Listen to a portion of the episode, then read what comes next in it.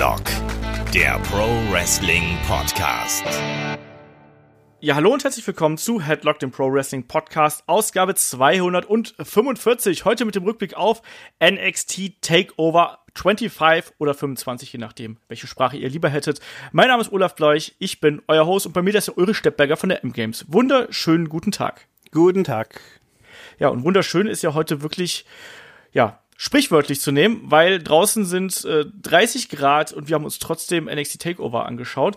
Du hast live geschaut oder wie hast du es gemacht? Nee, bei Sachen, die Samstag in der Nacht kommen, habe ich mich inzwischen umgestellt, dass ich es am Freitagvormittag an, äh, Freitag, Sonntagvormittag natürlich anschaue, weil das schaffe ich dann, die paar Stunden nicht auf ein iPad oder ins Internet zu schauen, bis das Event rum ist und nicht bis abends warten zu müssen. Das geht ganz gut. Und vor allem bei den Takeovers, die haben ja auch eine überschaubare Länge, wo man wo man das schon hinkriegen kann in einer Session, ohne blöd zu werden. Das stimmt. Ja, äh, bei mir war es ja so ähnlich. Also ich habe es mir auch jetzt äh, Sonntagvormittag quasi angeschaut. Am Vortag, also am Samstag, war ich ja noch äh, mit einigen lieben Freunden, unter anderem dem Kai und dem David, waren wir zusammen bei WXW Superstars of Wrestling. Ähm, äh, und haben uns da so Koryphäen wie einen Ken Shamrock nochmal angesehen und einen Bob Holly und ja, äh, dazu gibt's dann demnächst noch ein äh, Special-Podcast übrigens äh, auf Patreon und Steady, einfach weil wir gesagt haben, ich, wir haben es gestern zeitlich nicht geschafft, irgendwie da noch eine Live-Review aufzunehmen, deswegen verschieben wir es einfach dahin. Also wer da gerne nochmal unsere Eindrücke speziell von Kai und mir vor Ort erfahren möchte, da kommt in den nächsten Tagen was online bei Patreon und Steady. Ansonsten hier natürlich wie immer der Hinweis, wenn ihr gerne mehr von uns hättet, schaut da gern vorbei. Da haben wir jetzt ganz aktuell die Helden aus der zweiten Reihe über Jake Roberts. Wir haben das Match of the Week jetzt zuletzt gehabt. Wir haben äh, Headlock Cross Radio Nukular über The Rock. Also da seid ihr mit 5 Euro, 5 Dollar seid ihr dabei. Äh, Headlock, nein Quatsch, andersrum. Patreon.com slash headlock.de oder steadyhq.com slash headlock.de. Und ich würde sagen, wir starten hier einfach mal direkt durch mit der NXT Takeover Review. Ich habe gerade schon im Vorgespräch zum Ulrich gesagt, bei der Kickoff-Show hatte man eigentlich nicht viel verpasst. Ich glaube, das Wichtigste, was man hier erwähnen muss, sind zwei Daten, beziehungsweise ein Datum und ein Fakt. Zum einen hat sich Tommaso Ciampa zurückgemeldet. Äh, zwölf Wochen nach der OP darf er jetzt wieder Non-Contact Training betreiben, was so viel heißt, ich glaube, der darf jetzt wieder pumpen gehen, oder? Ja, er darf sich halt aktiv betätigen, offenbar. Hat, was er auch gleich bewiesen hat, indem er einfach mal kurz aufs Kommentatorenpult gehüpft ist und dem Publikum zugewunken hat. Also äh, bisschen äh, und natürlich vorher der Goldie zugewunken in seiner langsamen Winke und genau. dann ist das Publikum hat so gesagt, ein bisschen angefeuert, dann hat er nochmal gesagt, Goldie wartet ja auf mich und jetzt hoffe ich mal, dass er dass Goldie bis dahin gut behandelt wird sinngemäß. ich habe mich sehr gefreut, äh, da einen Tommaso Ciampa wiederzusehen.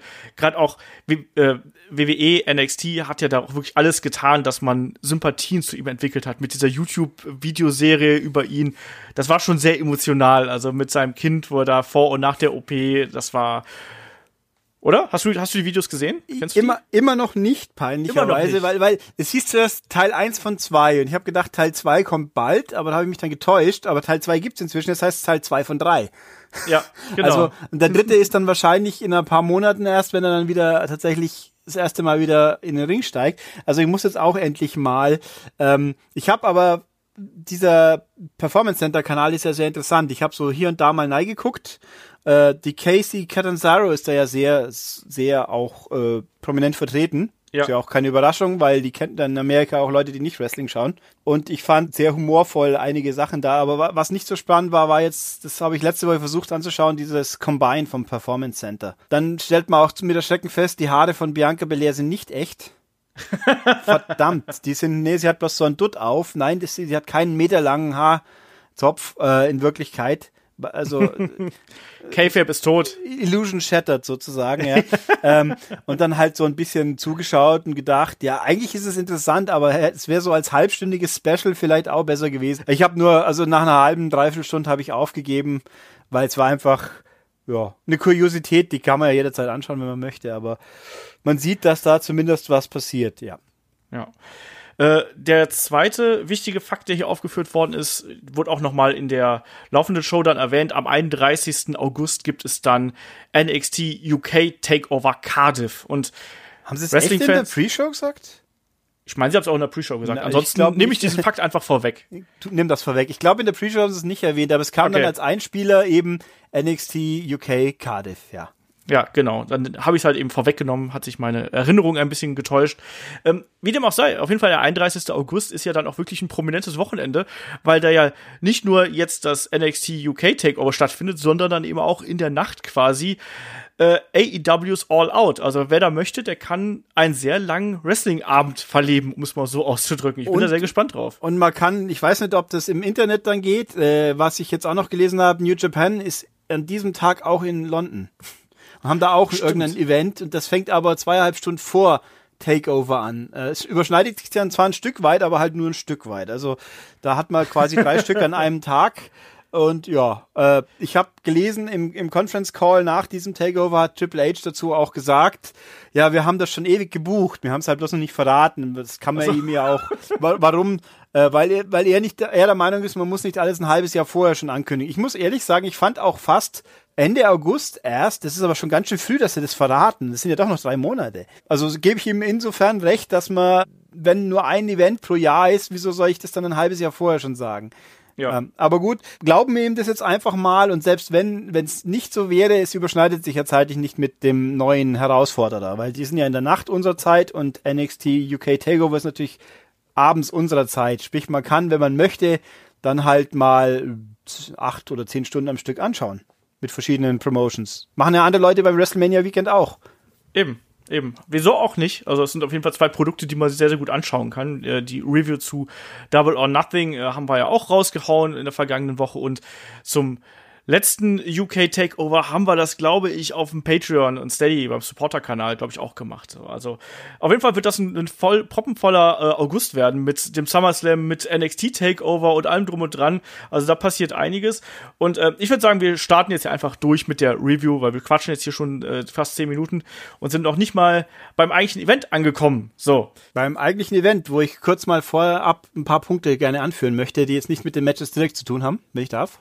Ich bin gespannt. Halt dich Also kurz. ich find, also ich finde zum einen gut, äh, ich meine Jubiläums-Event, was natürlich nicht das 25. NXT Pay-per-View ist, sondern der 26. weil ja Arrival auch noch dazu kommt.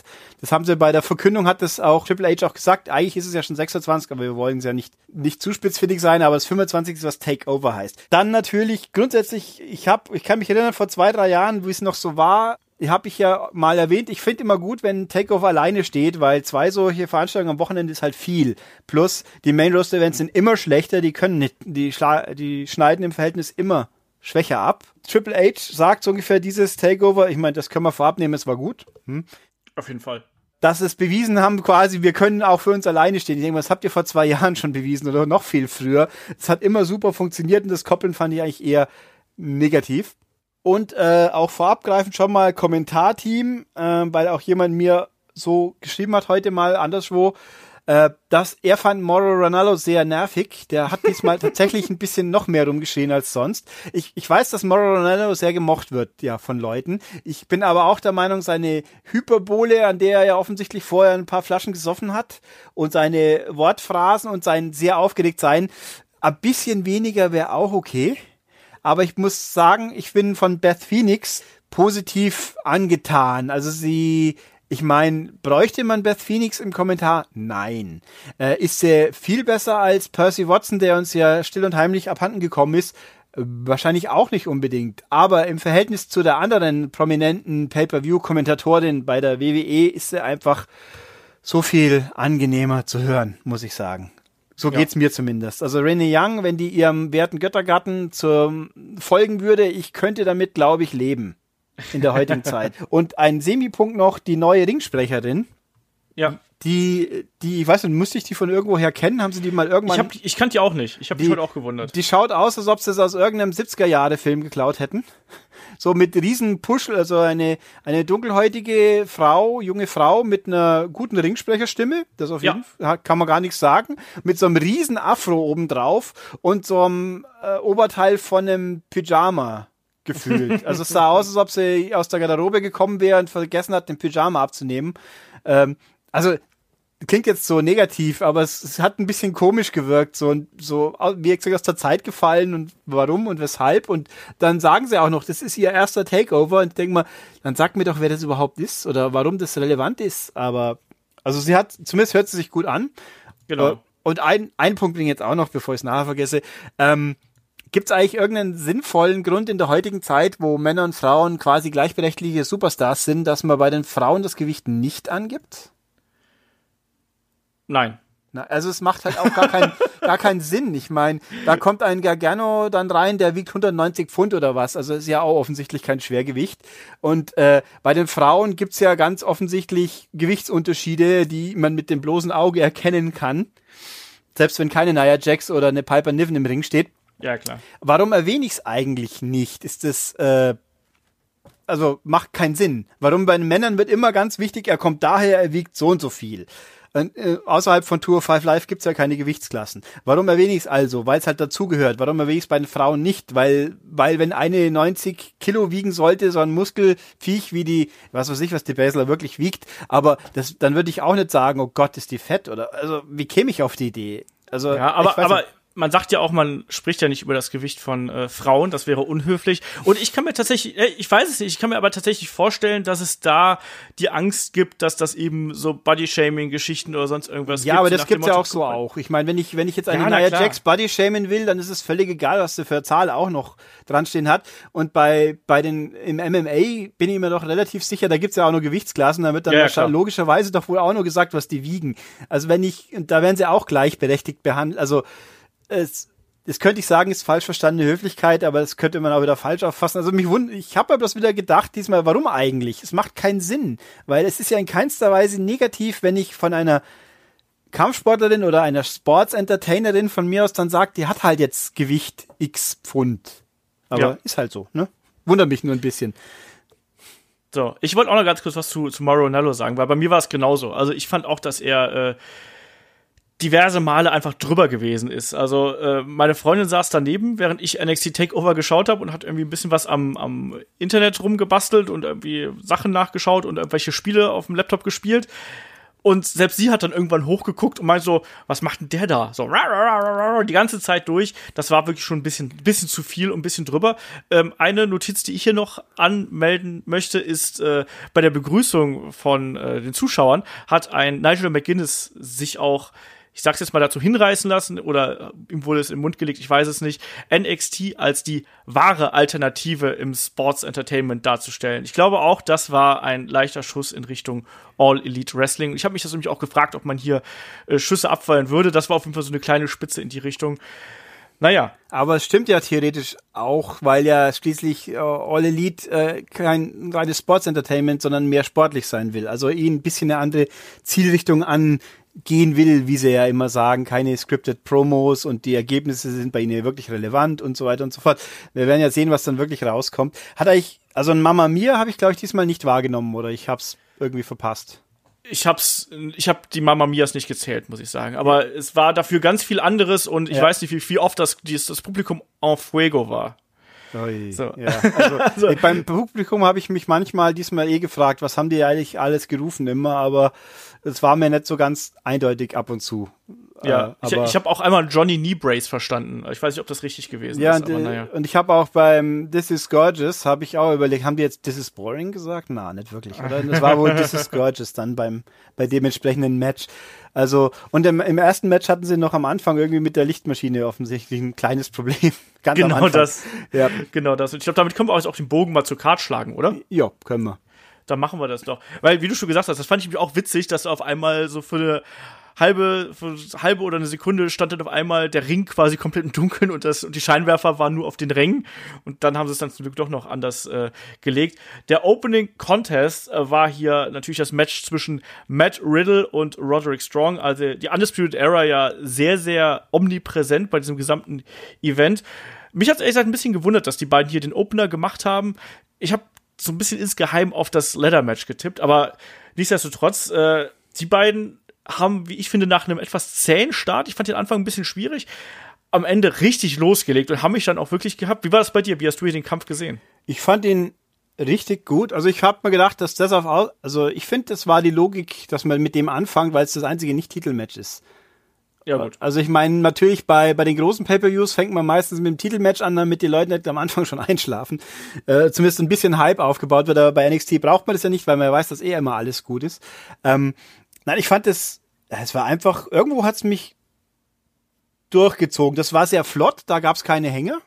Ja. Das hat mich eigentlich sehr gewundert dafür, dass es ja doch eher ein auf, äh, auf wie soll ich sagen, ein physisches Match war. Wenig, kein großes Rumflippen oder coole Highflyer-Manöver waren ja eher selten, sondern einfach mehr so Wucht und ja. äh, Zeug und aber dafür echt flott, dynamisch und äh, ich glaube, Matt Riddle hat mir noch nie so gut gefallen wie diesmal es war auf jeden Fall eine Art und Weise, wie er sich hier gut präsentieren konnte. Ne? Auch die Art und Weise, wie ähm, das Match aufgebaut war, das hat ja eine Geschichte gehabt. Es gab ja schon im Vorfeld die Story mit den Rippen von Matt Riddle und dem Rücken von Matt Riddle und da ist natürlich auch ein Roderick Strong durch sein Arsenal, was er nun mal besitzt, ne, der Messiah of the Backbreaker, ist da ja einfach prädestiniert dafür, um so eine Geschichte hier zu erzählen und das haben die beiden wirklich klasse gemacht und ich kann mich da echt nicht beklagen. Das hat am Anfang so ein bisschen für mich gebraucht. Also man hat natürlich schon die, die Härte gemerkt und auch ein Matt Riddle, der, der da auch äh, viel eingesteckt hat. Aber ich muss auch sagen, dass mir Roderick Strong hier auf jeden Fall echt gut gefallen hat. Und ich habe doch mal so überlegt, weil ich Roderick Strong ja für Urzeiten mal bei, bei Ring of Honor irgendwie live gesehen. Ich glaube damals noch bei Do or Die, bei so einem Vorevent quasi zu so einem wirklich großen, zu einer wirklich großen Veranstaltung damals.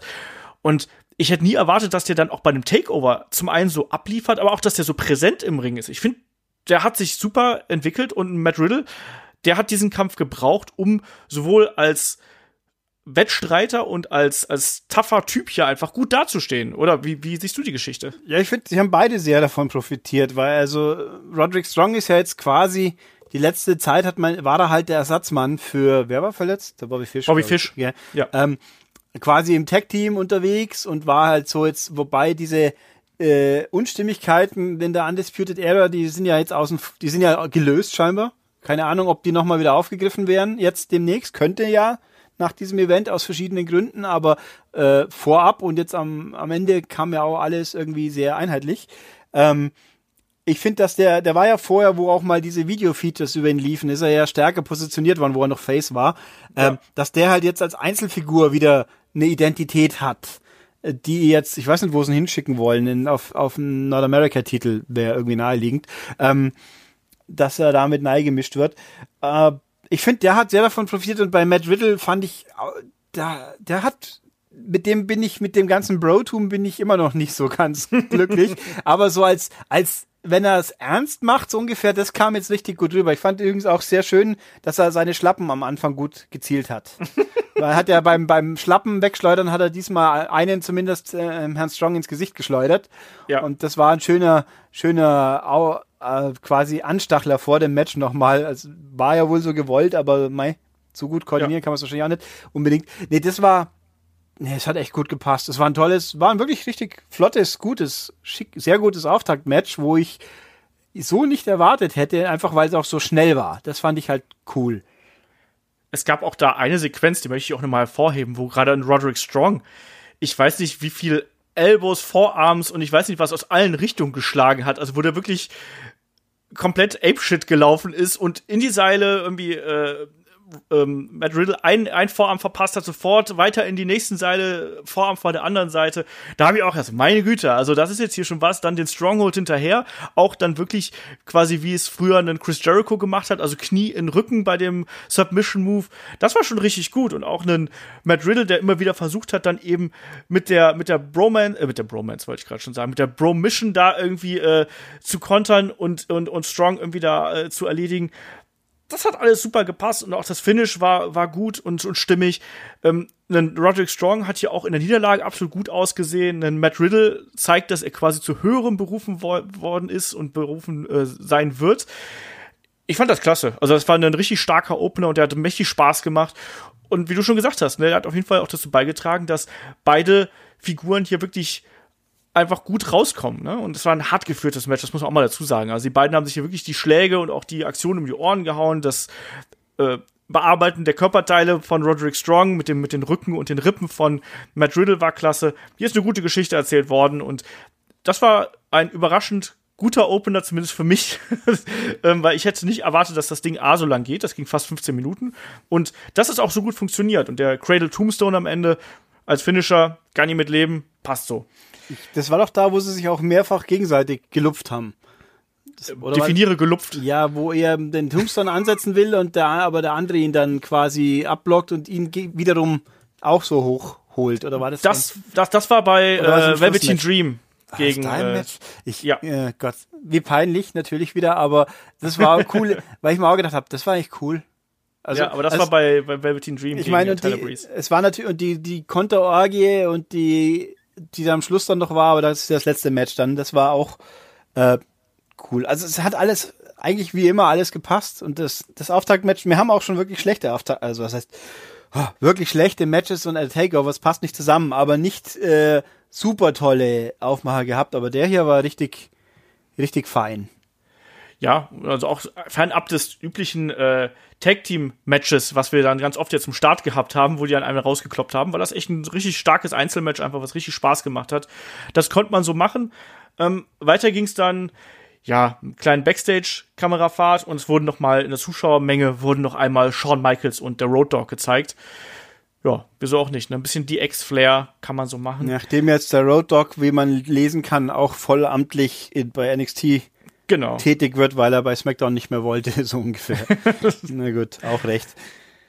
Ja, und weiter ging es dann mit dem äh, Fatal Four-Way Ladder Match um die NXT Tag Team Championship und da treffen aufeinander. Na, wir wissen alle, der Titel ist vakantiert worden, nachdem die Viking Experience, ich meine die äh, Viking Raiders oder die, ja, das ist gerade Viking Raiders, ne? Ich Man weiß ja nicht so genau. Also, ja, weil dazu müssten wir sie ja überhaupt mal wieder sehen. Das ist ja auch, es ist ja wirklich, die, die geben ihren Titel auf, weil sie jetzt Raw äh, invaded haben.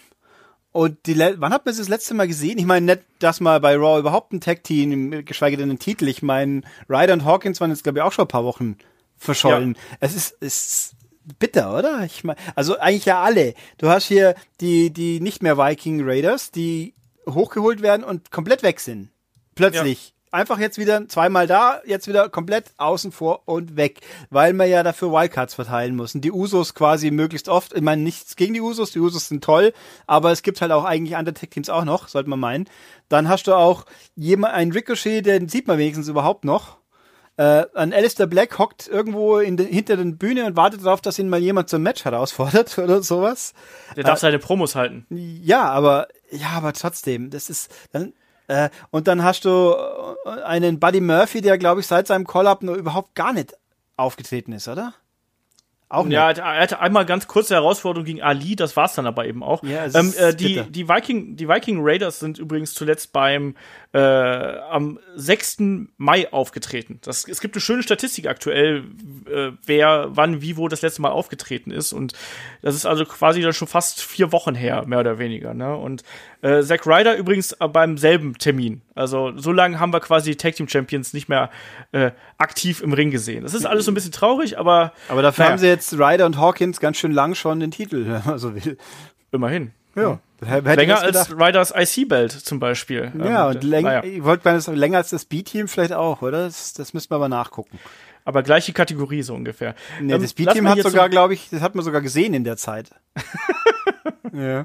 Das stimmt. Also, die vier Teams, die hier antreten in diesem Ladder-Match, um mal hier der Chronistenpflicht nachzukommen, ähm, das sind zum einen die Street Profits, also Angelo Dawkins und Montez Ford. Wir haben Danny Burch und Owen Lorcan. Wir haben die Forgotten Sons, Steve Cutler und Wesley Blake und natürlich die Undisputed Era, repräsentiert durch Bobby Fish und Kyle O'Reilly.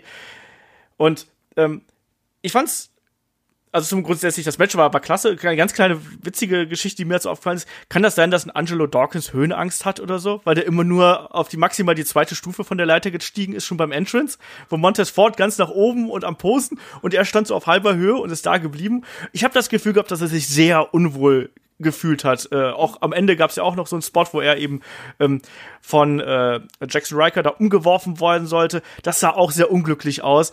Hat's, ich ich habe das Gefühl gehabt, dass, dass ihm dieses Umfeld mit den Leitern ähm, nicht wirklich gefallen hat. Also der kommt Wie mir, siehst du das? Der kommt mir, ich weiß nicht, ich finde die Street Profits, ich habe keine, bis keine große Beziehung zu den Street Profits, weil dieses, das, äh, ich weiß nicht, was sie darstellen sollen, das ist mir irgendwie äh, fremd ein bisschen. Ich finde diese, die, was muss ich das mit den Bechern kapieren? Das sind Bierpongbecher, oder? Ich meine, ist das der Gag dran? Solo Cups. Was ist ein Solo Cup? Sieht für mich aus wie ein stinknormaler Pappbecher. Was, was soll dieses rühren? Was soll der Teamname eigentlich? Partybecher. Ja, es sind halt Becher. Mein Gott. Ja. Äh, was, dieses Rühren, was, äh, was, was rührt man hier an? Äh, was, was heißt eigentlich Street Profits? Warum Profit? Von was profitieren wir? Von was profitieren wir? Ich kapier's einfach schon mal gar nicht. Also, äh, und ich finde halt, die zwei sind, äh, sehr unterschiedlich. Ich meine, der, der Montez Ford, der, der ist mit der Bianca Blair verheiratet, glaube ich, oder? Yes. Ja. Der schaut halt aus wie, wie, wie halt aus dem Stein gemeißelten Adonis irgendwie und äh, der Dawkins, der möchte dann Oberteil wahrscheinlich nicht verlieren, so gefühlt. Also und der vielleicht fühlt er sich deswegen auch so unwohl, weil er halt ein bisschen der massigere im Team ist. Also ne- nicht fett offensichtlich, aber halt äh, gerade mit seinem Partner fällt halt auf, die sind so unterschiedlich irgendwo. Ähm, ja, also ich glaube, ich meine, ich hätte auch Angst vor so einer Leiter. Ich meine, das war ja auch grob wieder, äh, also es war, es gab schon sicher gröbere Elemente mit Leitern, aber wen hat's so runtergeschmissen? O'Reilly, O'Reilly hat's ja auch einmal so zersägt und äh, Bobby Fish ist ja auch einmal quasi auf, auf O'Reilly draufgeknallt. Also, Ja, das war, ein- das war ein fieser Spot, ja. Nee, aber ganz am Schluss, glaube ich, war doch Riker wird dann von äh, vom Ford umgeschmissen und der lässt sich auch flach runterfallen. Das ist nicht, das sah schon Aua aus. Also äh, nee, nee, das war nicht der äh, Riker, das war der Cutler. Den Riker hatten sie ja schon draußen platt gemacht. Ja, schwierig. Die sind ja, die sind sich ja alle relativ ähnlich, die drei. ähm, ich fand das Match auch insgesamt war einfach gut. War halt ein cooles Le Leitermatch, ziemlich grob stellenweise. Dann auch manchmal habe ich mir gedacht, das ist ganz schön gefährlich, was die da anstellen, weil so wie die Leitern da unkontrolliert durch die Gegend geflogen sind, wenn die mal einen Meter weiter links fliegen, ich glaube einmal war es O'Reilly oder Fish, der noch im Ring gelegen ist und da fliegt, da schmeißen die die Leiter in die Richtung. Wenn die den erwischt und einmal außerhalb, oh, also hört mal, das ist schon echt grob. Wenn da was dumm läuft, dann tut sich da jemand ungewollt ziemlich ordentlich weh. Also, Es hat ja einige Aktionen gegeben, wo man sich wirklich gefragt hat, so, wie schlimm hat's die da wirklich erwischt? Also, wir haben gerade Kyle O'Reilly angesprochen.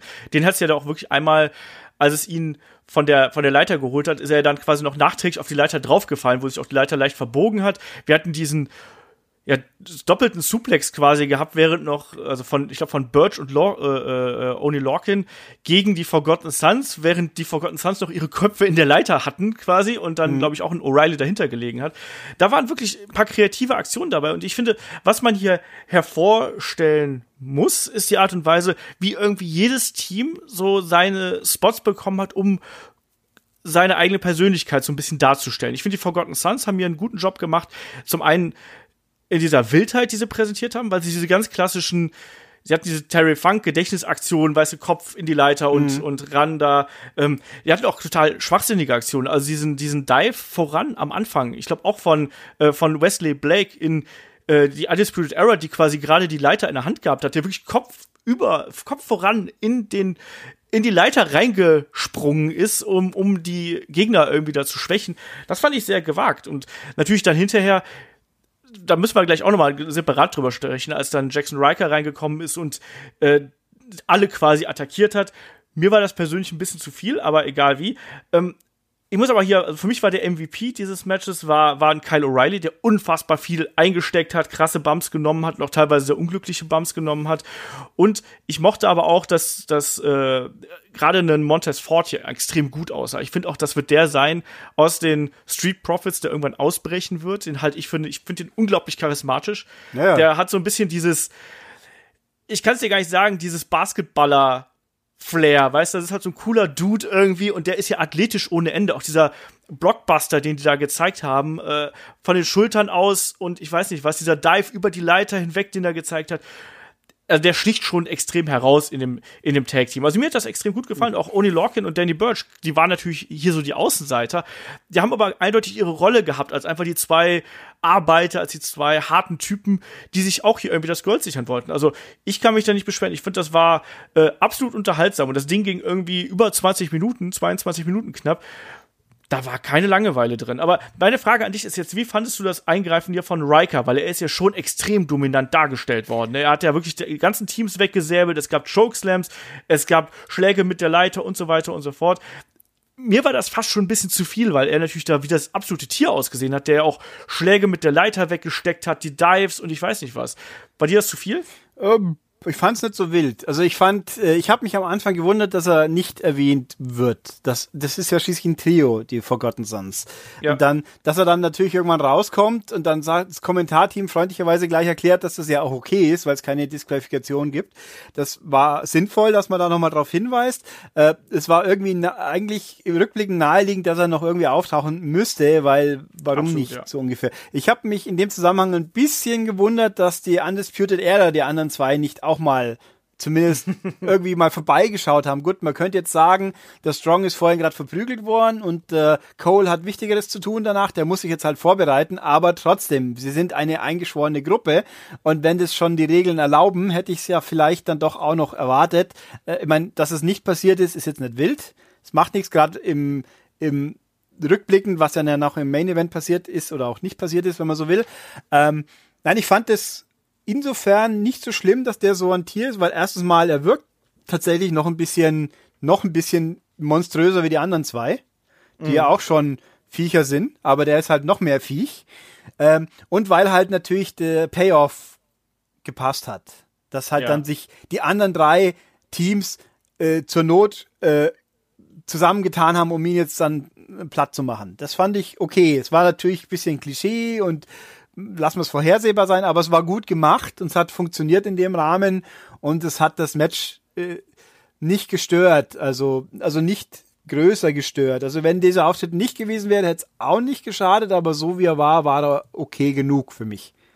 Ja, also mir war es ein bisschen zu viel, weil der Fokus natürlich dann gerade in der letzten Phase des Matches extrem auf ihm lag, war mir persönlich ein bisschen viel, aber hey, also es war jetzt auch nichts, wo ich sagen würde, mein Gott, deswegen hat das Match komplett kaputt gemacht. Also es war kein Brock Lesnar-Moment oder so, sondern es war einfach für mich persönlich ein bisschen viel. Ich fand es aber ansonsten echt ein sehr schön, flott geführtes Ladder-Match. Auch hier eine eindeutige Struktur hier rauszufinden, äh, ist nicht zu erkennen oder es ist äh, extrem schwierig. Es ging einfach nur darum, dass diese vier Teams einfach wirklich dazu bereit gewesen sind, wirklich extrem harte Aktionen hinzunehmen und sich da äh, wirklich hinzugeben, einfach für dieses Match und für diesen Titel einfach. Und das war das, was, was man hier gespürt hat. Jeder hat da sehr, sehr hart gearbeitet. Wir hatten ein paar innovative äh, Spots äh, gehabt und ich finde gerade, dass auch so, so Bobby Fish und Kyle O'Reilly haben auch hier nochmal wirklich gut als Team zusammen funktioniert, haben auch so als gemeinsame Gegner so gut das Match zusammengehalten und ich fand einen Kyle O'Reilly hier, ich hätte nie gedacht, dass ich das mal sage, aber ich glaube, ich werde zum Kyle O'Reilly-Fan. Ich fand den früher in den Indies ganz furchtbar. Ich finde den bei der Undisputed Era ähm, richtig gut. Ich finde, der hat sich extrem gut entwickelt und ich bin sehr begeistert inzwischen von ihm. Ähm, wie hat dir das Finish gefallen? Wir haben ja dann wirklich diesen Moment gehabt, wo dann äh, ja, äh, quasi die Forgotten Sons mehr oder weniger allein im Ring sind, wo dann erstmal ein Angelo Dawkins ähm, einen der, äh, der Forgotten Sons weggespiert hat und dann eben ich glaube Cutler war es, äh, nach oben auf die Leiter geklettert ist, ähm, Angelo Dawkins noch am Boden lag, aber dann eben in Montez Ford mit dem Springboard rüber auf die Leiter gesprungen ist und einmal den Bailey-Blick gemacht hat, muss ich so ein bisschen dran mhm. denken, und dann eben äh, den guten Herrn Cutler runtergeworfen hat, der auch einen Mordsbump da übrigens genommen ja, hat. Also den, den habe ich gemeint vorhin, eben, genau. wo er so, so, hö, hö, wackel, wackel, boom, und sich dann einfach wirklich ohne Rücksicht auf Verluste runterfallen lässt. Das sah schon, huf, aus. Auch wieder wuchtig. Also nicht so, nicht so fies wie andere Geschichten, aber doch, aua, das, ja, hat wahrscheinlich doch ein bisschen wehgetan. Also es hat, war, er hat die Aktion sehr gut verkauft, sage ich jetzt Auf mal. jeden Fall. Ich fand's gut. Also ich fand auch, dass da der, dass der Ford, wie der da so drüber hupft, so Eleganz hat, so ein bisschen wie ein zu groß geratener Ricochet hat das gewirkt für mich, wenn man so will. Äh, ja. Sehr gut. Mir fällt auch in dem Zusammenhang wieder auf, dass in diesem Leather Match, also es gab mal einen Spot, wo Dawkins oder Ford auf alle draußen im Ring gehüpft ist. Da hat man wieder die Pause, wo man, ich schau mal hin, warte mal kurz, bis sich alle so positioniert haben, dass ich auf die Masse auch draufhüpfen kann, wie es halt so ist bei solchen Aktionen. Ja. Aber das war das einzige Mal im ganzen Match, wo, wo es ein bisschen unflüssig war, sag ich mal. Also nicht so wie üblich in dem Nethermatch, ich krabbel jetzt die Leiter ultra langsam hoch, weil ich warten muss, bis der nächste Spot beginnen kann und die noch am Boden liegen und ich nicht genau weiß, wie lange es dauert, bis sie wieder einsteigen. Das war hier vom Timing her alles gefühlt für mich viel besser gelöst. Es gab nie so die Reaktion, ich stehe jetzt oben und fummel fünfmal am Patch fünfmal den, den Gürtel an, damit der andere ja. eben so eben auch als Negativbeispiel hätte Ali einfach den scheiß Gürtel runtergenommen, während Brock reinläuft, hat er gewonnen. Ähm, Koffer. Äh, Koffer natürlich, okay. Ähm, wobei ich übrigens auch gedacht habe, wie dann die Regeln, warum, also eigentlich in einem Tag-Team-Leiter-Match wäre doch auch, wenn die Regel gesagt hätte, jeder muss einen Gürtel runterholen, dann wird es natürlich kompliziert, klar. Ähm, dass die Gürtel verdammt leicht aufgingen auch. die haben doch mittlerweile einen Klettverschluss. Dadurch. Ach so, ja, das haben die NXT-Gürtel auch einen Klettverschluss. Also, ich glaub, ja. es ging super einfach auf jeden Fall, fand ich. Hat auch gut. Und ich fand auch den Blick, wie der so schaut, wie er gewonnen hat. Der ja. war so richtig, der kam richtig emotional rüber. Das hat gewirkt so, wow, wir haben es geschafft. Es kam einfach, fand, das war super. Hat, ich fand den Schluss echt richtig gut. Ich meine, ich hätte nicht gedacht, dass sie gewinnen. Ich hätte gedacht, Undisputed Era gewinnt. Das war wahrscheinlich so die grundsätzliche eher Meinung von den meisten Leuten, vermute ich mal, aber ist schon okay. Also es war in dem Rahmen und der Schluss war einfach echt gut gemacht. Ja, bin ich äh, komplett bei dir. Der Dive, den du angesprochen hast, war von Angelo Dawkins übrigens, wenn das der ist, den ich äh, im Kopf habe, ja, halt, wo der wirklich nach draußen gesprungen genau, ist. Genau, wo halt alle im Ring, im, im Entrance stehen und sich genau. ein kloppen und er gerade oben aufs Ringseil draufsteigt und schaut, ah, wie ist soweit, ist soweit, jetzt springen wir los, so ungefähr. Genau, Wie es halt immer so ist bei solchen Sachen. Aber ja. Hat gut gepasst. Genau. Nee, war super. Ja, äh, wir haben auf jeden Fall neue äh, Tag Team Champions, die äh, Street Profits. Ich fand's cool. Ich mag die beiden irgendwie. Ich mag gerade Montez Ford äh, unheimlich gerne und ähm, ja, also da wird es auf jeden Fall noch einiges zu sehen sein von den beiden. Und man sieht hier, es ist noch eine Tag Team Division bei äh, NXT vorhanden. Bin gespannt, wie es da äh, weitergeht. So, weiter ging es auf jeden Fall dann ähm, erstmal mit der kleinen Vignette mit äh, Io Shirai und äh, Candice LeRae. Candice LeRae hat nochmal hier betont, äh, dass sie ja, äh, ja, Io unterstützen würde und dass sie ihr viel Glück wünscht und so. Das gab es ja auch schon in den vorherigen NXT-Sendungen. Ähm, danach ging es aber vor allem weiter mit dem Match um die NXT North American Championship zwischen dem Champion, dem Velveteen Dream und Tyler Breeze. Und ich muss äh, ganz zuerst mal sagen, ich fand den Aufbau halt richtig geil. Ich fand die Promo, die die beide gemacht haben bei NXT, ich fand die Hammer. Ich habe da Gänsehaut bekommen. Ähm, die Sache mit dem Handy war natürlich ein bisschen witzig, natürlich mit dem, hier willst du ein Selfie mit dem Champ machen und sowas. Das haben sie ja hinterher auch ja zum Ende des Matches wieder aufgegriffen. Das wirkte fast so ein bisschen wie Original und Fälschung, die beiden hier im Ring. Deswegen, ähm, das war eigentlich so mein persönliches Highlight auf der Card, so emotional. Ich war aber zugleich vom Kampf ein bisschen enttäuscht. Ich finde, die beiden sind ein bisschen hinter meinen Erwartungen zumindest zurückgeblieben, ohne dass es ein schlechtes Match gewesen ist. Ich habe mir da tatsächlich noch ein bisschen mehr Attitude und ein bisschen mehr Provokation und ein bisschen mehr Charakter erwartet, als das hier tatsächlich gekommen ist. Wie hast du hier den Kampf zwischen den beiden gesehen und wie war deine Vorfreude? Ähm, ich finde es grundsätzlich cool, dass jetzt von Leute von oben wieder runter kommen äh, und da halt ja. sinnvoll verwendet werden. Ein Tyler Breeze, wobei ich gedacht hätte, Fandango wird, ist langsam wieder gesund, aber scheinbar wohl doch nicht, äh, weil sonst hätten wir vielleicht die Style Police wieder noch weiter verheizt. Äh, nee, Fashion Police, gell. Ähm, also grund grundsätzlich finde ich das gut. Ich finde auch eben diese Promo und die Video-Packages außenrum, wo jetzt eben auch Dream selber den Handy-Selfie-Stick rausnimmt und dann erzählt, dein letzter Applaus war eben am Ende von äh, Breaking Ground war es, glaube ich, gell? Ja. Das ja. von der von der ersten Staffel, von der leider nur einen Staffel, dann gab es noch mal ein Special, wo er am Schluss quasi hoch befördert wird. Ich fand, das war fan fantastisch genutzt. Die Geschichte von Tyler Breeze da hier ist super eingebunden. Ähm, aber ich, ich glaube, das Hauptproblem ist, dass er noch ein bisschen den Groove braucht wieder richtig reinzukommen, weil es war jetzt quasi, es ging ja auch ziemlich schnell. Er kommt, er ist plötzlich da, sagt, ja, ich bin inspiriert von dir, komm, machen wir ein Titelmatch, so ungefähr. Wo auch nichts dagegen. Ich bin ein bisschen irritiert, natürlich, dass Tyler Breeze jetzt anders ausschaut, ein bisschen. Jetzt darf er halt natürliche Haarfarbe tragen, offensichtlich, oder wollte er. Äh, und dann halt auch ein bisschen kürzer und auch das Outfit ein bisschen weniger äh, äh, flashig, sage ich jetzt mal. Ähm, ja, ein bisschen gedämpfter einfach. Ähm, ja.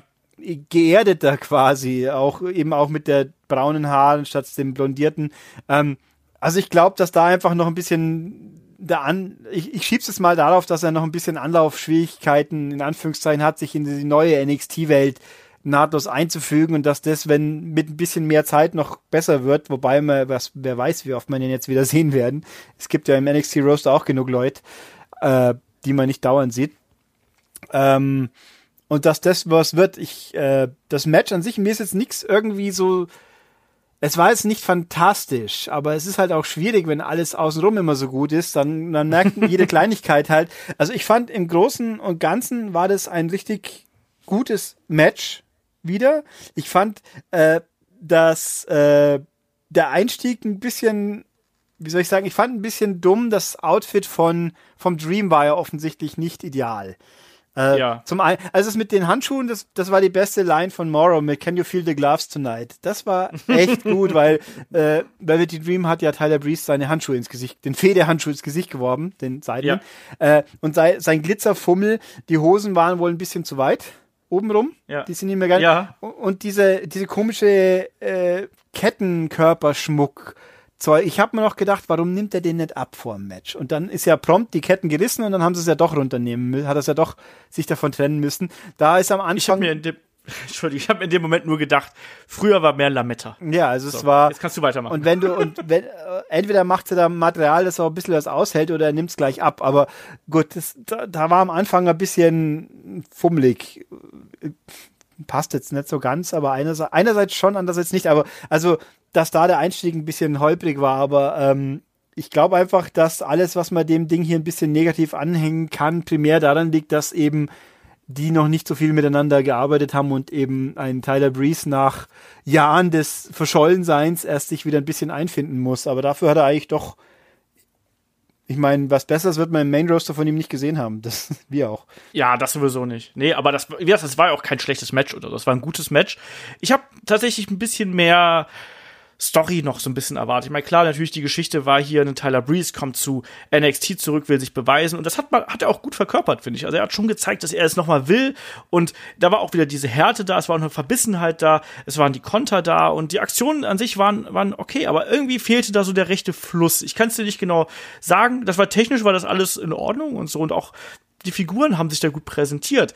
Aber irgendwo fehlte da ein bisschen was, ne? Und ähm, ich kann es ich kann's nicht, ich kann's nicht festmachen. Ich kann es nicht festmachen. Irgendwas, irgendwas hat da im Match selber gefehlt, dass, dass da, äh, dass das für mich nicht 100% funktioniert hat. Es gab eine merkwürdige Geschichte, ähm, wo ein äh, Velveteen Dream auf dem Top Rope gestanden hat und anscheinend äh, seinen diesen diesen Twisting ähm, äh, Double Act Handle Blow zeigen wollte und ein Breeze den wohl mit Enzo Igiri kontern wollte, aber irgendwie sah es einfach nur so aus, als wenn eine Tyler Breeze vollkommen sinnlos ein Enzo Igiri in die Luft springt. Weißt du, was ich meine? Genau, in dem Match war, auch das war in dem Match. Ja, ja, wo er einfach aus, aus dem Stand äh, in die Luft springt und runterfällt und der Dream quasi zuschaut, so nach dem Motto, genau. was macht er da? Sie haben es ja dann wegargumentiert, er hat Gleichgewichtsstörung, weil der Tyler Breeze hat aus dem Ohr geblutet ein bisschen.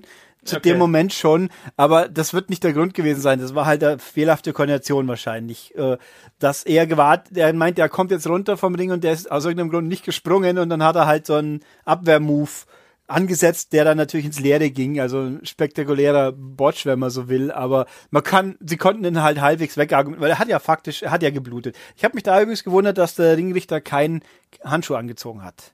Obwohl ja auch die Kamera sogar draufhält, der hat aus dem Ohr geblutet. Also es war ja. sicher, mein, selbst wenn es bloß ein Kratzer ist, es hat sicher ihm auch keinen Spaß gemacht. Ähm, ja, das in dem Match übrigens auch, wo, wo ich ja vorhin versehentlich schon ange diese äh, Tombstone Reversal Geschichte, die fand ich genau. irgendwie ganz äh, eigentlich ein bisschen originell, weil ich meine, dass keiner einen Tombstone setzt, das ist eh klar. Aber, ja. aber halt auch so Stämmen, Gegenstemmen und so, weil auch, äh, äh, auch ja, auch das habe ich mir gedacht, äh, der Dream, der hat schon auch echt eine krasse Figur. Auf jeden der Fall, ist echt ja, groß, der ist muskulär, also er wirkt nicht wie ein, nicht so Drew McIntyre-mäßig Monster, aber im Vergleich zu dem hat halt Tyler Breeze wirkt schon ein bisschen schmächtiger, ein bisschen weniger ausdefiniert. Das war schon auffällig. Also der hat, wow, also, hm, nicht schlecht, aber ja. nee, also das, ja, also waren holprige Sachen drin, eben auch so diese Geschichte, aber äh, war ein gutes Match. Es war halt, ja, und jetzt frage ich mich halt, wie es mit Tyler Breeze weitergeht, wenn ich mal ehrlich bin. Wir müssen noch ganz kurz über das Ende sprechen, natürlich, ne? Ja. Also es war ja dann diese Geschichte, wo er dann auch der der Belt irgendwie äh, mit ins Spiel gekommen ist, ne? Und äh, wo Bro Breeze dann ja auch den, den, den Belt kurz gehabt hat und dann der Dream quasi diese kurzzeitige Verwirrung genutzt hat, um seinen Dream Valley Driver und den Purple Rainmaker zu zeigen. Ich fand auch dieses Finish hat steht für mich so ein bisschen symbolisch für das, was hier in dem Match nicht 100% gut lief. Ich fand, das war auch was, ich habe diesen Augenblick nicht zu 100% verstanden, das ging irgendwie zu schnell. Irgendwie hat man mir das nicht verkauft, warum auf einmal dieser Belt plötzlich da mit ins Spiel gekommen muss, in irgendeiner Form. Ähm, natürlich war es eine Art und Weise, wie man Tyler Breeze hier so ein bisschen geschützt hat, ähm, dass er nicht komplett schlecht aussieht irgendwo in der Niederlage weiß nicht, also dieses Ende hat mir jetzt nicht so gut gefallen. Wie hast du das gesehen? Und du hast gerade schon gesagt, äh, Tyler Breeze muss mal sehen, wie es weitergeht.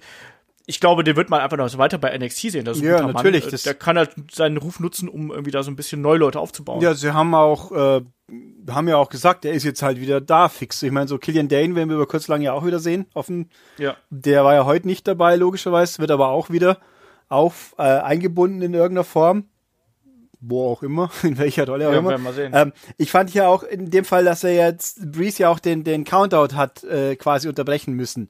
Weil sonst ja. hätte er ja auch, hätte er das Match zwar gewonnen, aber nicht den Titel.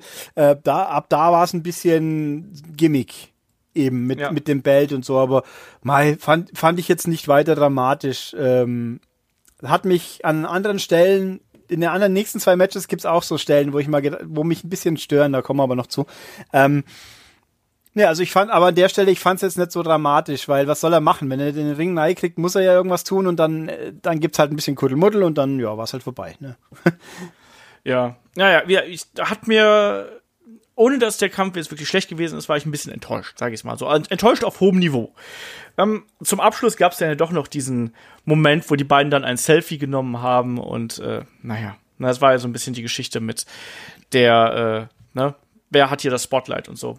Bin gespannt, wie sich das jetzt weiterentwickelt. Ähm, weiter ging es dann unter anderem mit einem äh, Videopackage zu äh, Punishment Martinez beziehungsweise Damian Priest, wie er jetzt bei NXT heißt. Der gute Mann mag offensichtlich Tattoos. Ja, und dann habe ich mir gedacht, was sagt mir das jetzt? Es ist äh, Tattoos hat mir schon ein paar Jahre lang jemand, der hatte aber sonst noch ein bisschen mehr äh, Persönlichkeit auch schon in den Promos. Es war halt ein Typ mit Tattoos. Und wenn ich jetzt nicht hier nachgelesen hätte, hinterher äh, durch den Namenswechsel natürlich auch noch.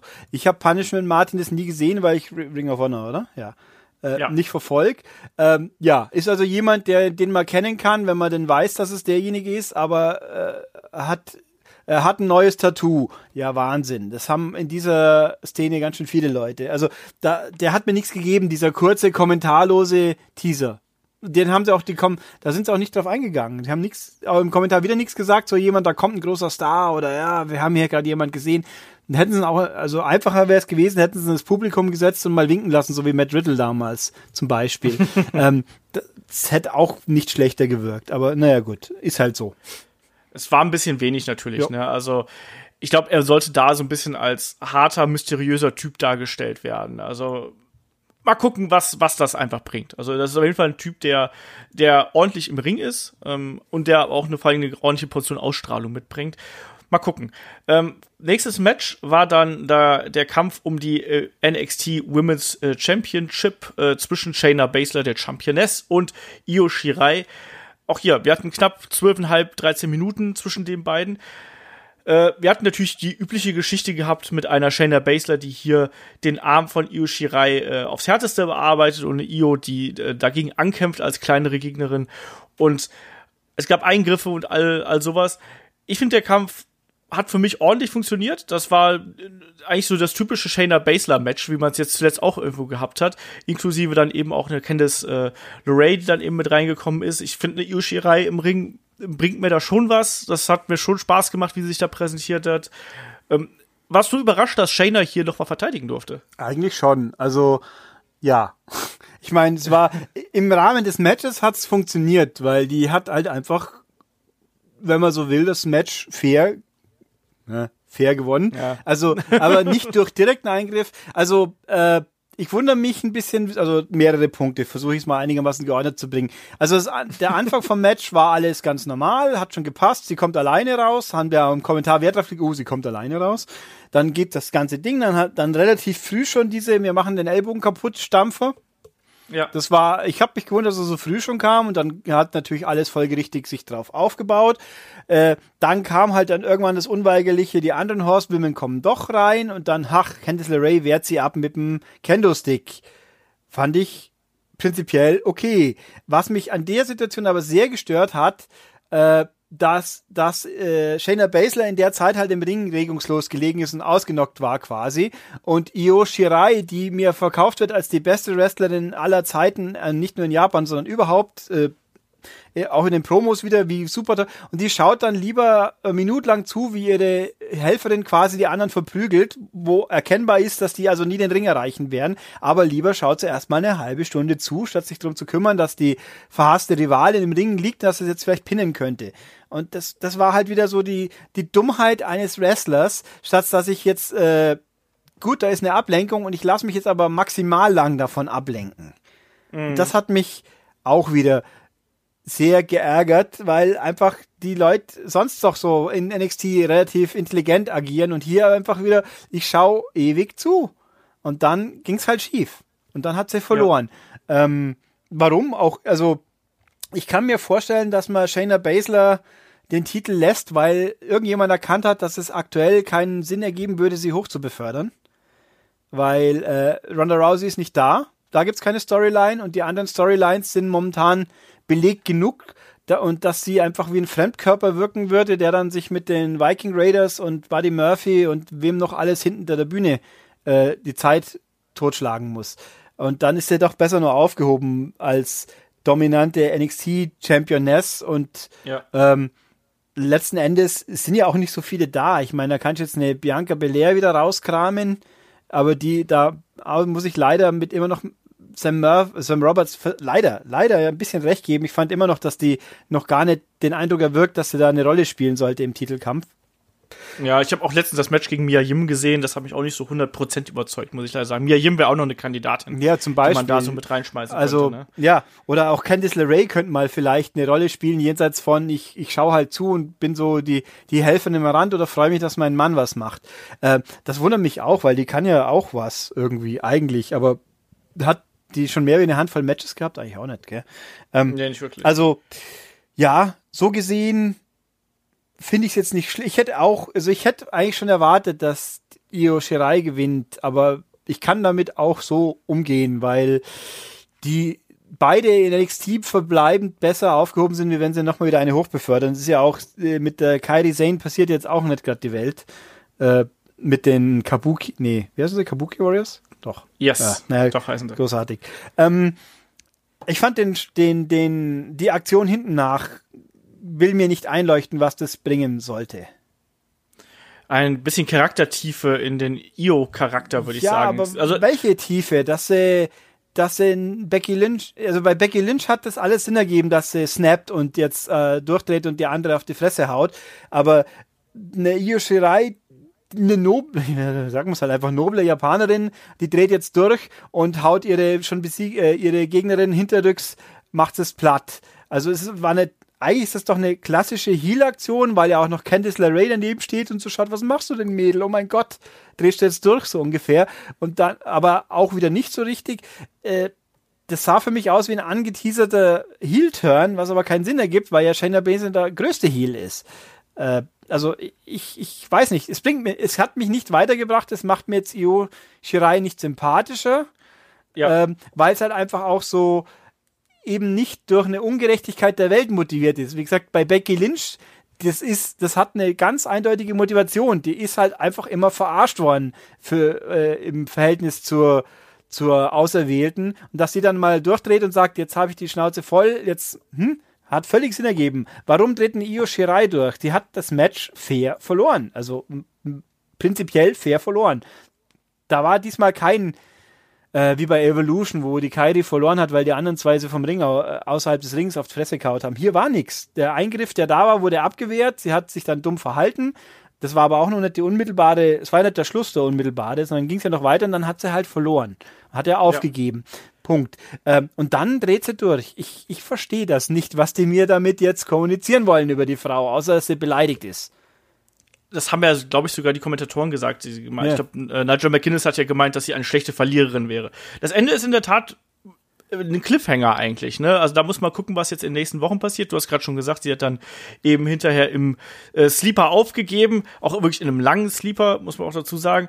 Äh, das Match an sich fand ich absolut okay vom Aufbau, von der Geschichte, die hier erzählt worden ist und alles andere wird man mal sehen. Wir haben auf jeden Fall eine äh, Shayna Baszler, die äh, weiterhin äh, Champion von NXT ist. Wir haben so ein bisschen äh, das Duo Io und äh, Candice, die hier zusammenarbeiten, offensichtlich gegen die äh, Horsewomen. Mal schauen. Kampf war okay. Ja. Muss ich aber auch sagen, das war jetzt, wie ich fand, ein klassischer Shayna Baszler Kampf irgendwie, inklusive der Eingriffe. Hat mich jetzt nicht absolut abgeturnt oder sonst irgendwas, aber es ist, glaube ich, auch nichts, was für mich äh, in die Stufe äh, erinnere ich mich in vier Monaten noch es, äh, dran. Es war quasi ihr Standardprogramm kompetent geliefert, genau. was in dem Fall auch gut ist. Aber also ich, ich in dem noch mal kurz auch da, ich hätte mich, wenn sie jetzt irgendwie das in eine in irgendeiner Fede um angezettelt hätten, äh, Candice LeRae, die hier äh, eben jetzt den, den, die dunkle Seite von Io Shirai nicht versteht und die, wenn jetzt also die Shirai rausgegangen wäre und der Kenntnis auch noch eine Watschen gegeben hat, weil diese so schief anschaut und dadurch quasi eine Fede aufgebaut wird, dann hätte ich es ein bisschen verstanden. Vielleicht kommt es ja auch noch, aber sonst war das Ganze sinnlos für mein Empfinden. Dieser mhm. angeteaserte, diese angeteaserte dunkle Seite, aber na gut. Ja, und jetzt schauen wir mal, wer dann beim nächsten Takeover mit der Shayna wieder was anstellen darf. Aber also oder ob es einfach doch so weitergeht. Also, hm, naja, weiß man's. Ja, wie du sagst, also es sind momentan nicht so viele Kandidatinnen, glaube ich, auf dem Weg und man versucht da irgendwie noch so ein bisschen aufzubauen, aber derzeit fehlt das da tatsächlich auch so ein bisschen. Gucken wir mal, wie sich die Sache hier entwickelt. Auf jeden Fall ähm, haben wir dann natürlich noch den Main Event. Wir haben natürlich dann erstmal noch, bevor ich es vergesse, Stephanie McMahon, die unbedingt gezeigt werden muss im Publikum, warum auch immer. Und äh, warum auch immer sitzt Britt Baker äh, im Publikum. Die kennt man aus äh, All Elite Wrestling unter anderem, ist aber auch die Verlobte von Adam Cole natürlich. Ich glaube, man hat nicht geschnallt, dass sie quasi im Bild ist, oder? Weil es gibt jetzt ja auch schon die Memes, die die Runde machen, weil sie in dem Moment, als Stephanie irgendwie da glücklich in die Kamera grinst und irgendwie mit den Fans so ein bisschen spaßt, dass die ja wirklich einen Todesblick zuwirft. Hast du die Memes gesehen? Mm, ich habe ein paar Bilder gesehen, aber der Gag ist natürlich, dass ich Britt Baker nicht erkenne, auf, wenn man nicht sagt, wer das ist. ähm, so ungefähr. Deswegen habe ich jetzt, also auch, ich habe nicht lang drauf geschaut. Dann habe mir gedacht, hm, also Meme, ich habe nur ein, zwei Tweets. Hier, da sitzt eine. Äh, die Memes an sich habe ich noch nicht gesehen. Nee, aber das ist ja bisschen eigen. Also wenn man, wenn man es mir nicht sagt, fällt es mir auch nicht auf und das wird den meisten Leuten so gehen, schätze ich. Aber eben, ja. ich habe mir eben nur gedacht, warum zeige ich jetzt hier Stephanie? Es gibt keinen Grund nicht. Nullo. Und danach war er äh, davor oder danach eben diese NXT UK Ansage. Ja. Und die auch, ja. Bei NXT UK gibt es übrigens ein paar mehr Frauen, die ich jetzt hier bei, beim Main Brand auch eine äh, eine Piper Niven oder halt auch eine äh, Dingsens, Jessie Gabbard, würde ich mir jetzt gerade hier auch gut vorstellen können, weil gefühlt haben sie bei, bei NXT UK mehr Frauen, wie sie gerade brauchen können, die eine prominente Rolle einnehmen können, in Anführungszeichen. Und die jetzt bei UK ein bisschen mehr abgehen. äh, bei nicht UK, beim Main Brand NXT. Ja. Muss mal gucken. Ich sehe ja übrigens auch so, dass zum Beispiel eine Tony Storm nicht mehr allzu lange bei NXT UK sein wird. Ich glaube, dass die sehr bald ihren Titel verlieren wird und dann hochbefördert wird, quasi entweder zu NXT oder zu äh, ins Main Roster in irgendeiner Form. Mal gucken. Also ich finde aber auch, dass da auf jeden Fall, da sind genug Damen äh, aktuell vorhanden, die man da gut positionieren kann. So, wir haben auch noch den Main Event hier vor der Brust natürlich. Ne? Wir haben den Kampf um die NXT Championship zwischen Adam Cole und dem Champion Johnny Gargano und die beiden haben sich hier wirklich eine Schlacht geliefert, mal wieder über eine halbe Stunde. Und diesmal sage ich das auch richtig, diesmal ist äh, Johnny Gargano massiv ausgebuht worden, schon zu Beginn des Matches und bei der Ankündigung das hat sich ja so ein bisschen abgezeichnet. Ähm, und man muss auch sagen, natürlich Adam Cole hier eben mit Special Entrance, äh, mit Rap-Musik ist er da zum, zum Ring gekommen. Wird dir das gefallen? Ich finde, es hat irgendwie nicht so richtig gepasst. Nee, war total, äh, ich so, Moment, da singt jemand. Und dann hat man ja noch ja. stehen sehen, was soll, braucht's nicht, unsinnig, weg. Ja. Adam Cole funktioniert für sich alleine problemlos. Ähm, ja. Mir ist das gar nicht so aufgefallen, dass Gargano ausgebuht wurde. Muss ich zugeben. Doch, bei, dem, bei der Ansage sehr, sehr laut, sehr laut ausgebuht. Habe ich irgendwie völlig gar nicht wahrgenommen wundert mich jetzt eigentlich ein bisschen. Ich meine, dass, dass Adam Cole ja immer bejubelt wird, obwohl er ja überhaupt undisputed Era, obwohl sie ja eigentlich Heels sind, äh, und er noch ganz besonders positiv wegkommt, obwohl er eigentlich noch nie ein Face war, äh, das, das, ist, das ist ja schon gegeben eigentlich. Ja. Deswegen passt es natürlich insofern ganz gut. Ja. Ja, ansonsten also das war ein klasse Match. Und das war auch so, dass die beiden mich hier irgendwie gehabt haben. Auch hier, wir hatten wir eine klassische Struktur eigentlich. Ähm, wo beide Kontrahenten verletzte Körperteile gehabt haben. Dann Johnny Gargano mit seinem kaputten Knie, ähm, äh, doch, Johnny Gargano mit dem kaputten Knie, äh, dann Adam Cole mit dem verletzten Arm. Ähm, das war ein unglaublich hart geführtes Match, was die beiden hier ausgetragen haben. Ähm, wie gesagt, ein langes Match und dann auch wirklich fast schon gelegentlich ein bisschen zu viel, ne? Aber es war in der Struktur, die es gehabt hat, hat das wirklich richtig Spaß gemacht und war für mich auch ne, ich hätte nie gesagt, dass ich das über ein Adam Cole-Match mal sagen würde, aber es hat wirklich gepasst. Es war ein wirklich guter Moment auch hier, um die Titel wechseln zu lassen. Die Leute wollten den Adam Cole als Champion sehen. Und ich habe am Ende auch davor gesessen, so weil ähm, ein Johnny Gargano ist hier wieder gestorben, muss man ja so sagen, hm. tausend Tode und so weiter und so fort. Und ich habe dann auch gesagt, so jetzt komm jetzt, gib dem endlich den Gnadenschuss, damit das Ding hier vorbei ist. Also Gargano hat einfach super gut funktioniert hier in allen Rollen, die er gespielt hat und der Art und Weise, wie er hier abgeliefert hat. Adam Cole auch. Das war für mich ein klasse Match. Also da äh, gibt's gar nichts. Wie hast du hier den Kampf gesehen? Über weite Strecken ja, aber es gab auch, auch hier wieder, muss ich wieder nörgeln, ein paar Sachen, die mich ein bisschen rausgenommen haben. Also irgendwie am Anfang waren irgendwie hat sich ein bisschen gezogen gefühlt für mich, stellenweise. Ich kann es jetzt nicht genau festlegen, woran es lag, das Gefühl. Äh, wobei ich sehr, sehr cool fand, waren diese vielen Aktionen, wo sie sich gegenseitig antizipiert haben. Sei es mhm. jetzt, dass beide den gleichen Move angesetzt haben, sei es jetzt, dass der andere dem, dem, dem jetzt dem Tritt ausweicht oder irgendwas. Das war ja wirklich, das siehst du ja selten mal in Matches so und hier einfach so gehäuft. Kann man jetzt natürlich streiten, ob es dann nicht vielleicht ein bisschen zu viel war. Äh, das klassische Johnny Gargano wird fünfmal umgebracht und steht immer noch auf. Das ist ja normal quasi. Das erinnert mich ein bisschen an Sami Zayn. Das, er leidet auch so viel, aber er leidet nicht ganz so, wie soll ich sagen, ähm, theatralisch. Theatralisch und so extrovertiert. Er leidet mehr so glasig blickend und nicht ah, tun. Ich habe mich gewundert, ich habe mich gefreut, dass es keinen Eingriff von außen gab. Das ist okay. Aber in dem Zusammenhang hat mich diese Sequenz auch geärgert, dass so, hier, Cole winkt nach draußen, kommt rein und helft mir. Da kommt aber niemand und Gargano schaut trotzdem die ganze Zeit aus. Auch da wieder, lässt sich ablenken. Ähm, wirklich richtig geärgert hat mich aber dann die Sequenz mit dem Ref-Bump. Ein mhm. Refbump kommt ja in NXT wirklich selten vor. Hier hatten wir einen.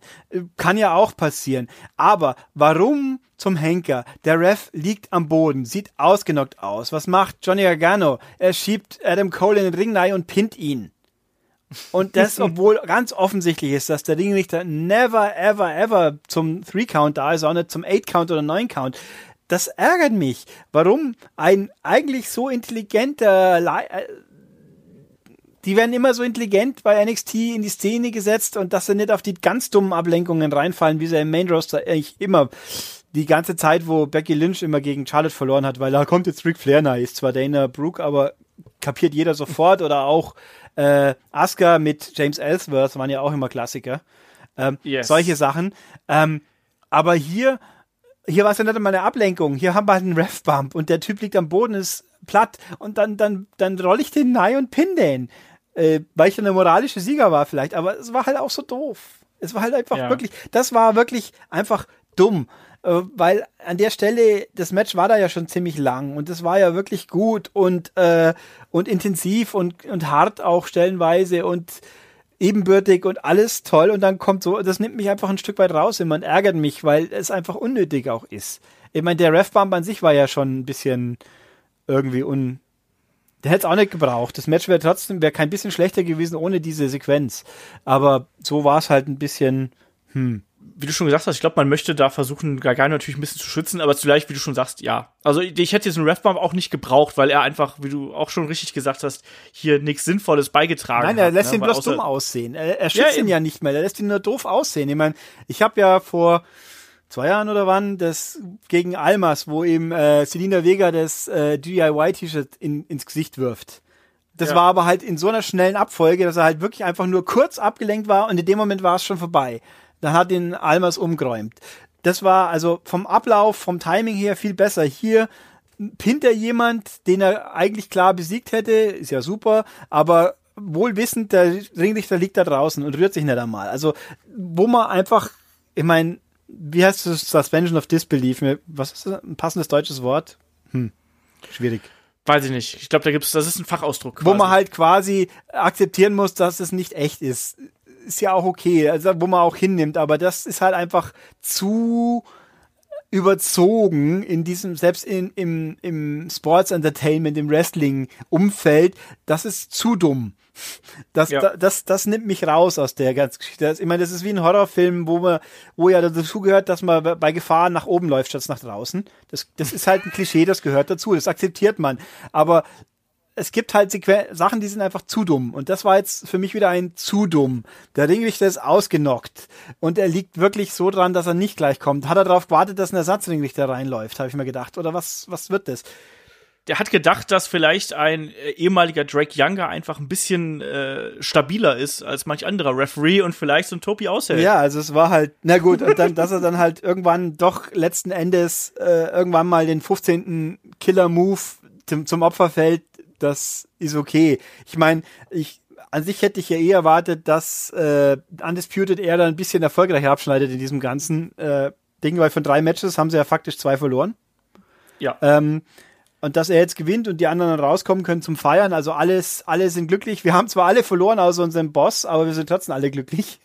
Mal schauen, ob da nicht doch wieder ein bisschen Unfrieden gesät wird, weil könnte er ja sagen, hey, Strong, du Loser, ich Sieger, du Loser und dann wird ja. er wieder sauer. Ähm, ist okay, aber halt, äh, ich finde es ein bisschen traurig. Für Gargano hat seinen Moment gehabt natürlich und nachdem nicht nur ein Tag wie Zack Ryder, sondern auch zwei, drei Monate, ist auch okay. Äh, aber Fakt ist, er hat jetzt zwei Titel gehalten und beide nicht einmal verteidigt. Das ist natürlich ja. schon auch traurig. Jeweils beim ersten Match, das dann kommt, verliert er gleich Postwenden wieder. Das ist schon eigentlich schade für die Galeonsfigur von NXT. Und jetzt ist die Frage, was machen sie mit Gargano jetzt eigentlich? Das haben wir uns ja schon beim letzten Mal gefragt, mehr oder weniger. Ne? Also da muss man sehen, ich, ich möchte gerade ganz kurz noch, äh, bevor wir jetzt hier so Zukunftsfragen stellen, möchte ich ganz kurz noch auf die äh, Finishing-Sequenz, also abseits des Ref-Bumps irgendwie eingehen, weil die fand ich äh, sehr, sehr clever gelöst, auch gerade, äh, weil es gab ja dann die, den, den Superkick von Adam Cole äh, ans Knie äh, und dann wurde er nochmal sein äh, einer seiner Trademarks, also der Panama Sunrise, wurde ja gekontert und man hat dann gedacht, so jetzt, Gargano holt sich das Ding noch jetzt, aber er, er konnte dann irgendwann einfach nicht mehr. Er ist ja auch bei einem Ansatz des, ähm, äh, wie heißt das Ding, das The Last Shot ist ja auch zusammengebrochen, Gargano, bevor Adam Cole ihn dann ansetzen das war, konnte. Das war übrigens cool, dass er einfach so auf ja. die, aufs Gesicht fällt, so flupp. Das, das hat mal, das war wiederum, hat im Rahmen wirklich gut gepasst. Der Mann ist fertig und fällt halt einfach um und der andere schaut erstmal blöd, weil er es nicht erwartet hat.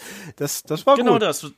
Das war ja auch, ich fand diese ganze Schlusssequenz äh, nach dem Rev Bump, äh, fand ich, fand ich echt gut, weil das wirklich so die gesamte Matchgeschichte nochmal so genommen hat von er hat unheimlich viel eingesteckt, das Knie ist kaputt und so weiter und so fort. Und man hat dann am Ende wirklich noch mit den Finishing-Aktionen von Adam Cole noch so ein schönes Schleifchen oben drauf gemacht.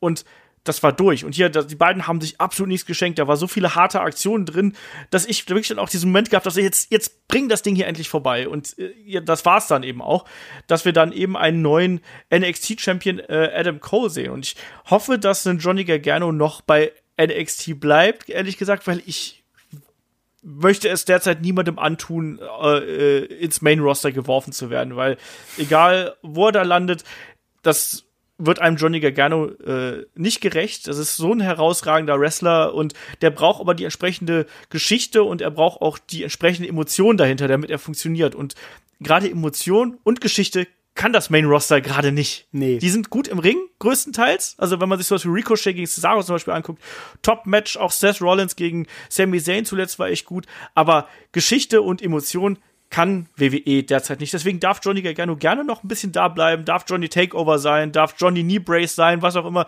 Vollkommen wurscht, der soll jetzt da bleiben, der darf von mir aus noch mal in einen Three-Way beim nächsten Takeover mit irgendeinem anderen Kontrahenten damit einsteigen. Ich will ihn aber nicht im Main Roster sehen. Nee, also ich habe mir gedacht, wenn sie ihn schon wegbefördern wollen, dann sollen sie ihn halt to Tour 5 schicken, weil Oh. Da ist er zwar irrelevant, aber man sieht ihn wenigstens überhaupt mal und wird ein gutes Match haben. Ich meine, der Humberto Carrillo war doch auch äh, gefühlt zwei Sekunden lang in NXT, oder? Ja, aber es ist ja nun ein höllenweiter Unterschied zwischen Umberto Carrillo und äh, Johnny Gargano. Ja, aber dann hat er wenigstens Matches, dann sieht man ihn, dann gewinnt er vielleicht nee. auch mal einen Titel. Ich meine, warum auch nicht? Ich meine, der Tony Nies mag ja ein netter Kerl sein, aber der ist jetzt auch nicht der interessanteste. Nee. Also dann, und ich meine, Buddy Murphy hat es jetzt auch nicht geschadet, dazwischen geparkt zu sein, wobei der zugegeben natürlich bei NXT null Rolle gespielt hat. Aber bevor, bevor sie ihn bei Raw oder SmackDown verschrotten, dann doch lieber zu Tour 5. Also wenn schon, denn schon, so ungefähr. Ja, du meinst so Pest, Cholera und so. Ja, so, ich meine, Tour 5 kriegt man halt gute Matches zu sehen. Ja. Und äh, aber es schaut halt kaum jemand, wenn man mal ehrlich ist. Ja, das ist, wobei es mal interessant wäre, ob jetzt die normale NXT-Sendung, wie viele Leute das sehen, wenn es nicht gerade ein Takeover ist. Ähm, ja, aber klar, ja. also lieber das, wie jetzt im Main Roaster, wo es, da war ja auch dieser zwischenzeitliche Call-Up zusammen mit, äh, mit äh, Jumper war ja auch sinnfrei. Ich meine, die anderen ja, zwei waren ja auch sinnfrei, aber die haben wenigstens irgendwie nicht die entscheidende Rolle gespielt, äh, nicht, waren nicht die Vorzeige NXT-Figuren, wenn man so will. Ja. Aber ja. Nee, also mal gucken, ja. wo er bleibt. Ich meine, äh, es gibt ja keinen Grund, warum er nicht bleiben könnte. Ich meine, er passt einfach, er ist ja in jeder Situation neiwerfbar. Er könnte auch wieder ein Tag-Team bilden. Nee, mit wem eigentlich ja. momentan? Schwierig. Äh, äh, nee, aber, aber, aber er ist, er ist ja schon jemand, den man da auch gebrauchen kann, weil sind wir ehrlich, auch so dick besetzt ist NXT derzeit in der Main-Event-Szene jetzt auch nicht. Also da hast du auch nicht mehr so extrem viele Leute, die du da noch mal eben so reinschmeißen kannst. Ich meine, klar, dass es irgendwann den Bruch hier irgendwie bei der Undisputed Era geben wird, äh, ist da ist ja irgendwo klar, ne? Aber äh, ich habe dann eben schon den Eindruck, dass man, dass man den hier noch äh, gebrauchen kann. Also ich könnte mir halt sowas vorstellen, dass man dann sagt, hier äh, SummerSlam-Wochenende, wir machen einen Three-Way oder einen Four-Way. Dann schmeißt du noch Matt Riddle da oben mit rein, der müsste jetzt eigentlich quasi in dem Bereich sein. Und dann gucken wir mal, was da noch so bei rauskommt. Vielleicht sagt auch ein, ein Velveteen Dream, ich habe keinen Bock mehr hier auf das kleine Gold, ich nehme dann doch mal das große Gold oder so. Gucken wir einfach mal. Also, aber ich, ich möchte einen Johnny Gargano nicht bei Main Roster sehen, der soll noch bei NXT bleiben. Wobei, ähm, Dream war doch, ich möchte, der konnte sich doch aussuchen, wen er herausfordert irgendwie, oder? Er hat ja, dann ja. doch gesagt, ich mache jetzt aber lieber den North American Titel, weil weil einfach so. Es war ja auch ein bisschen, bisschen äh, abstrakt. Warum, bitteschön, gehe ich zum kleinen Titel? Gut, er hat dann gewonnen, ist natürlich ja. auch gut, aber. Um mal hier den, den Bogen zum Fazit zu schlagen. Ich finde, das war wieder ein rundum gelungener NXT Takeover Event. Ne? Also der hat Spaß gemacht, da war kein absolutes Lowlight dabei. Es war ein, ich finde, eine gute Struktur in den Matches. Du hattest eine gute äh, Abfolge der Matches. Persönliches Match of the Night war für mich der Main Event, gefolgt vom, vom äh, Take Match und dem Opener. Die beiden Matches dazwischen ne, hab schon gesagt, Velveteen Dream gegen Tyler Breeze war ich so ein bisschen enttäuscht von. Basler gegen Io Shirai war souverän abgeliefert, wie du schon gesagt hast. Ich nehme mal hier meine äh, vorweg, meine, meine Bananenwertung vorweg und sage mal, ich gebe, nachdem ich ja Double or Nothing zuletzt äh, sieben Bananen gegeben habe, gebe ich hier, weil ich einfach mal bestimme, dass es so jetzt gemacht werden kann. Äh, ich gebe mal hier sechseinhalb bis sechs drei Viertel ähm, Bananen. Ich müsste jetzt immer noch mal zusammenschreiben, meine Bananen, aber ich, jetzt, ich hätte jetzt auch wahrscheinlich sechseinhalb gesagt, weil ich glaube, ich habe schon mal mehr Bananen gezückt, äh, weil ja. das allerbeste Takeover war es nicht, was aber nicht, aber halt wieder so gut, dass man jetzt auch nicht irgendwie wesentlich weniger sagen kann. Also ist sechseinhalb eine gute Bananenmenge für dieses ja. Event. Also positiv ist natürlich, dass diesmal wirklich gar kein Match nach unten rausgehangen hat. Ich meine, sonst mehr wie ein, ein Ausreißer gibt's ja eh normalerweise nicht, aber manchmal gibt's halt den einen Ausreißer, der nicht ganz so brillant war und ist. Gut, damit sind wir dann äh, durch mit einem weiteren NXT Takeover Review hier. Ich hoffe, ihr hattet ein bisschen Spaß dabei und ich hoffe, ihr hattet natürlich auch Spaß an dem Event an sich. Schreibt uns da gerne mal, was ihr hier von dieser äh, Ausgabe des NXT Takeover gehalten habt. Also wo sortiert ihr das für euch ein? Was für euer Match of the Night? Schreibt uns da gerne.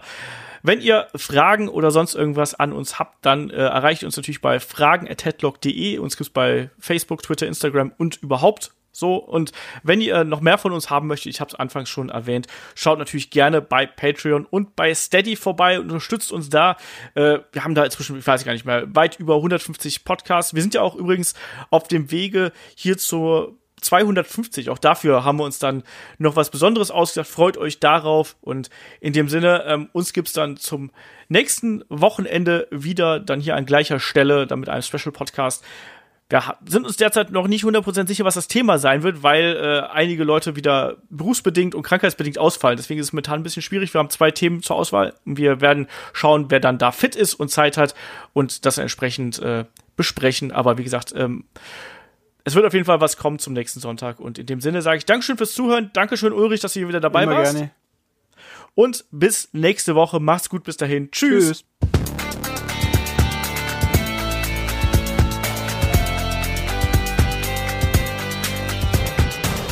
Headlock, der Pro Wrestling Podcast.